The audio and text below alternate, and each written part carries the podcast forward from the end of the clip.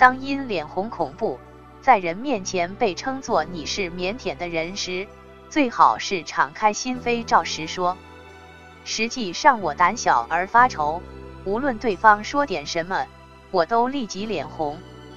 这样无可奈何的事情真是少见。我真是的。这种讲法暂且作为公式来套用也可以，请多次的反复使用。像健康人一样的生活就能健康起来。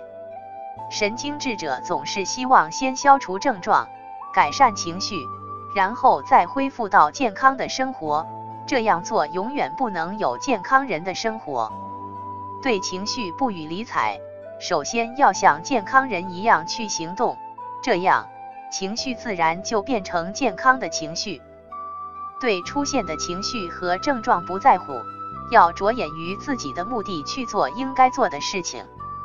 对待不安，应即来之则安之；对情绪，要顺其自然，仍然去做应该做的事情，而不是如果出现了不安，就听凭这种不安去支配行动。我们只要能照朴素的欲望去活动就可以了，不必害怕心身的消耗或毙命，因为在我们身体中。存在着像安全阀那样起到自我调节作用的东西，因此没有必要死按那些机械的理论去休息或休养。在活动的过程中，就会不断调剂急缓，自然进行工作上的变化。通过它是可以自动调节的。